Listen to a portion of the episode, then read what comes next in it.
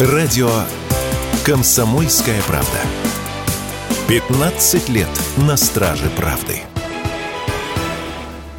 Автопарк россиян продолжает стареть. По данным страховых компаний, на сегодняшний день примерно каждый десятый автомобиль на дороге старше 21 года, а каждый второй старше 10 лет. Среди машин, которые долго служат своим владельцам, больше всего Toyota, чуть больше 20%, каждый пятый ВАЗ, а немногим меньше 10% от общего числа занимает Volkswagen. При этом доля авто с пробегом больше 21 года за последние 5 лет увеличилась вдвое, и это только те машины, которые регулярно эксплуатируются и чьи владельцы оформляют полис ОСАГО. ОСАГО. Владельцев таких авто без страховых полисов еще больше. В топ регионов с самой большой долей изношенных автомобилей вошли Забайкальский, Алтайский и Хабаровский края. В то же время количество владельцев молодых машин упало с более чем 65% до почти что 45%. Эксперты утверждают, что сегодня российские автолюбители зажаты с двух сторон. Невыгодно как покупать новый автомобиль, так и отказываться от старого. Такое мнение радио «Комсомольская правда» высказал председатель общероссийского общественного движения «Движение автомобилистов России Виктор Пахмелкин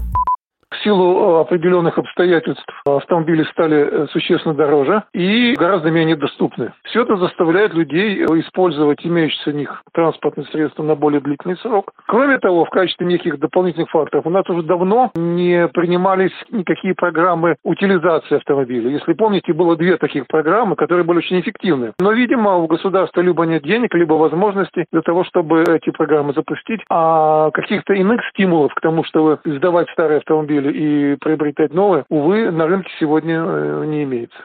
Из-за увеличения среднего возраста автомобилей и их технического состояния эксперты прогнозируют в ближайшем будущем увеличение количества ДТП на дорогах. Об этом радио «Комсомольская правда» рассказал партнер аналитического агентства «Автостат» автоэксперт Игорь Маржаретта все специалисты говорят, что когда стареет автопарк, а наш автопарк стареет достаточно быстро, это в конечном итоге может привести к увеличению числа аварийности именно по причине тех состояний. У нас в 2014 году средний возраст парка был 10,8 лет, и это было близко уже к неким европейским стандартам. К сожалению, с тех пор из-за санкций, из-за того, что, к сожалению, мы сильно богаче не стали, парк начал стареть достаточно быстро, и сейчас превышает 15,5 лет. А если говорить о парке грузовых автомобилей и автобусов, там возраст сильно зашкаливает за 20.